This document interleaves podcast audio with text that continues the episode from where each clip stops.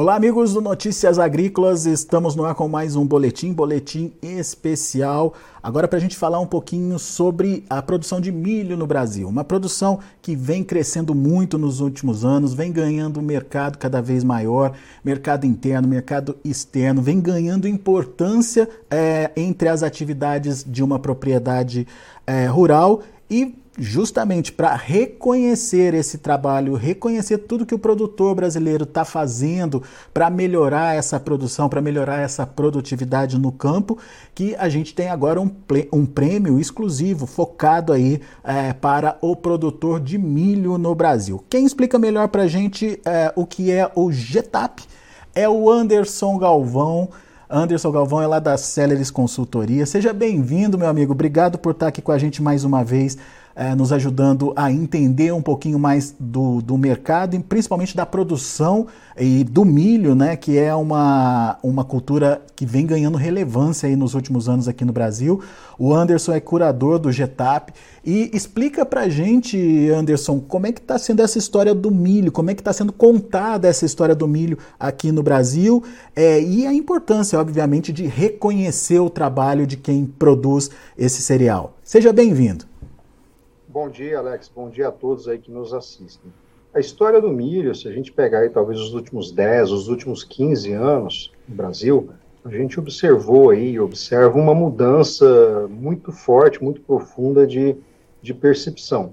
Por muitos anos, a partir lá dos anos 90, até mesmo os anos 2000, o agricultor brasileiro gradativamente ele foi colocando o milho como uma cultura de segunda ou até mesmo terceira divisão por uma série de motivos, frustrações de safra, frustrações comerciais muito grandes, né? Ainda assim, a produção veio crescendo, a produtividade veio crescendo, o agricultor gradativamente migra da safra verão para a safra inverno, que a gente costumava chamar de safrinha, né? Então tudo isso, toda essa transformação, ela veio acontecendo ao passo que, pelo lado da demanda, a gente viu surgir, por exemplo, o Brasil como um player relevante na exportação global, eu sou de uma época que o Brasil era importador líquido de milho. Depois veio o surgimento da indústria do etanol de milho, inicialmente pelo Mato Grosso, mas depois é, indo para outros estados do Brasil, e o próprio consumo do milho na indústria de alimentação animal. Nesse contexto como um todo, o que, que a gente observou? É, agricultores de maior vanguarda tecnológica, agricultores de maior arrojo tecnológico, e gestão na produção e gestão no manejo das suas lavouras, esses agricultores conseguiam níveis muito diferenciados de produtividade. Ao passo que, quando a gente olha as médias históricas, as médias divulgadas pela Conab, pelo IBGE, ainda o Brasil tem médias muito baixas. Então, quando a gente idealizou esse projeto lá no final de 2020, começo de 21, a ideia foi exatamente de identificar prestigiar e divulgar agricultores que têm práticas diferenciadas de cultivo e que, através dessas práticas, os níveis de produtividade da cultura do milho. E aqui a gente está falando muito da produtividade agronômica, mas a gente não pode esquecer da eficiência econômica dessa cultura. A rentabilidade que a cultura do milho passou a ter no Brasil é algo bastante relevante, sobretudo nas regiões onde o agricultor faz a safra do verão com soja, e a safra do inverno com milho. E principalmente agora que o milho começa, começa a ganhar destaque, inclusive para um mercado importante como a China, né, Anderson? Já vem conquistando mercados importantes lá fora, já tem um, um, um retorno importante do comprador lá de fora. Agora chegou a vez da China, que está de olho no milho brasileiro, né? Exato. Um segundo motivo, também lá na fase de idealização desse projeto em 2019, em 2020, foi de um estudo que nós fizemos aqui na casa, onde a gente projetou demanda de milho na China até 2030. E, dependendo das premissas consideradas nessas projeções, nessas modelagens, a gente entendeu que a China em 2030 ela importa alguma coisa entre 60 e 100 milhões de toneladas de milho. Um país que até pouco tempo atrás exportava milho para os países vizinhos. Uhum. E desse volume que a China importará de milho, também, dependendo de condições e de premissas, o Brasil pode exportar para a China alguma coisa entre 40 e 60 milhões de toneladas de milho lá por 2030. Lembrando que outros países também são bastante dependentes do milho brasileiro, norte da África, Oriente Médio, outros países na Ásia.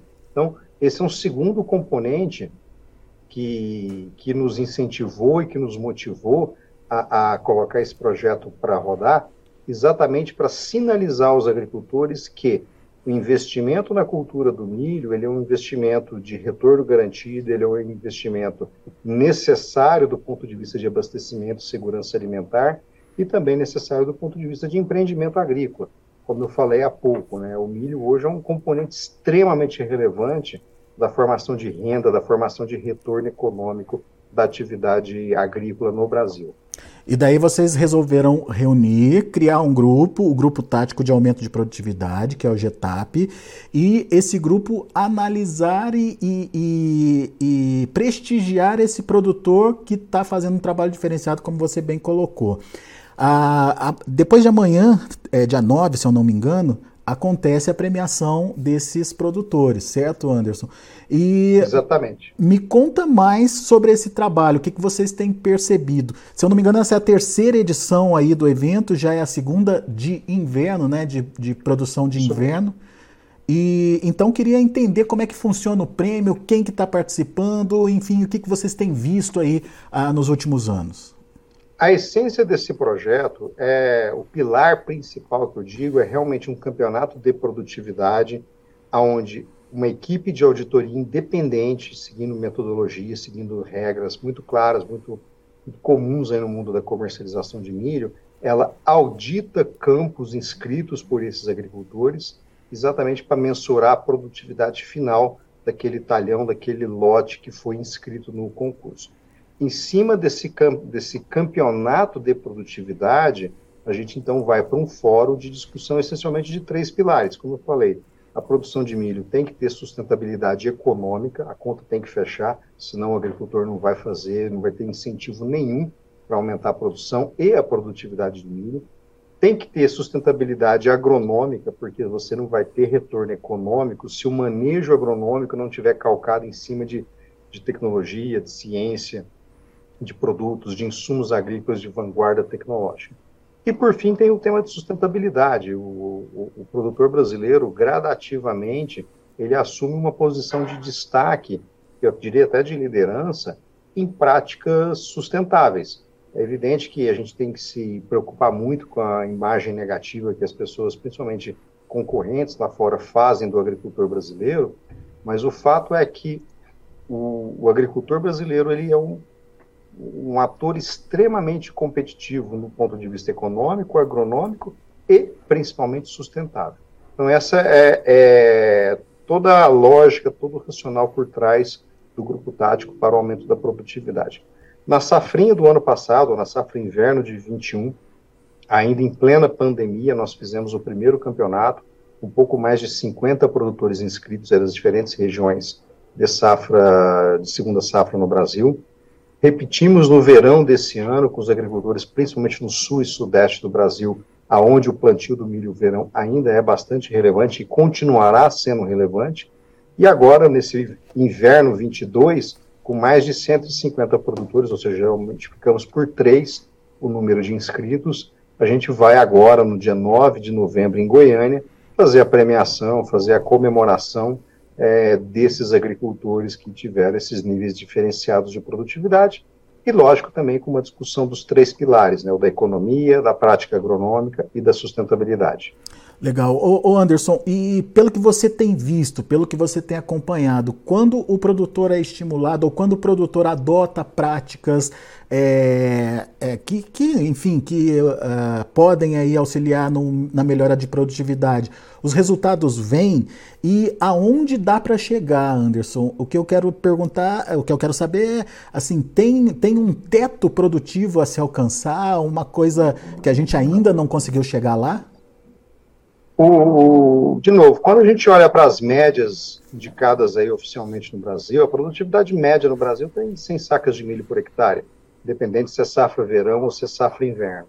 Se eu pego, por exemplo, o, o ganhador do irrigado no verão desse ano e o ganhador do sequeiro, o produtor de irrigado, um produtor lá do interior do Rio Grande do Sul, um produtor de área de pequeno porte, que vai estar conosco lá em Goiânia, seu Valdir, ele conseguiu 303 sacas de milho por hectare, é, três vezes a média nacional. o produtor, o produtor de sequeiro da safra verão 22, colhido em março desse, fevereiro desse ano, é um produtor que colheu dos, quase 250 sacas de milho por hectare ali no interior de Santa Catarina. Com um detalhe, se lembrem que o Laninha esse ano ainda judiou muito das lavouras de, de verão no sul do Brasil. Então isso dá uma amostra é, do potencial, do teto produtivo que a cultura do milho tem no Brasil.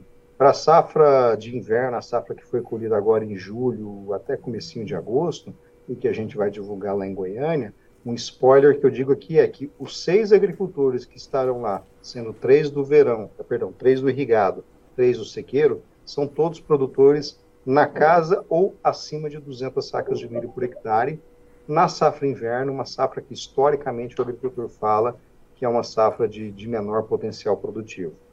Muito bom.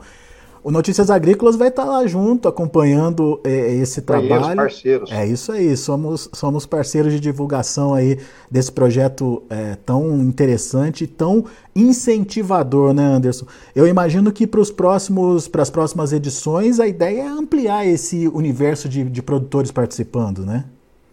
Exatamente. O tema do, do concurso é um tema realmente de, de conhecimento, né? Na medida em que esse projeto vai sendo divulgado, ele vai sendo literalmente enraizado dentro do calendário agrícola brasileiro, a gente entende e acredita da necessidade e da importância de divulgar essas ferramentas, essas práticas de manejo, essas tecnologias que esses agricultores usam que permitam esses níveis de produtividade diferenciados e de vanguarda. Esse é o grande propósito, esse é o grande motivo que nos levou a colocar esse projeto para rodar, Alex. Legal.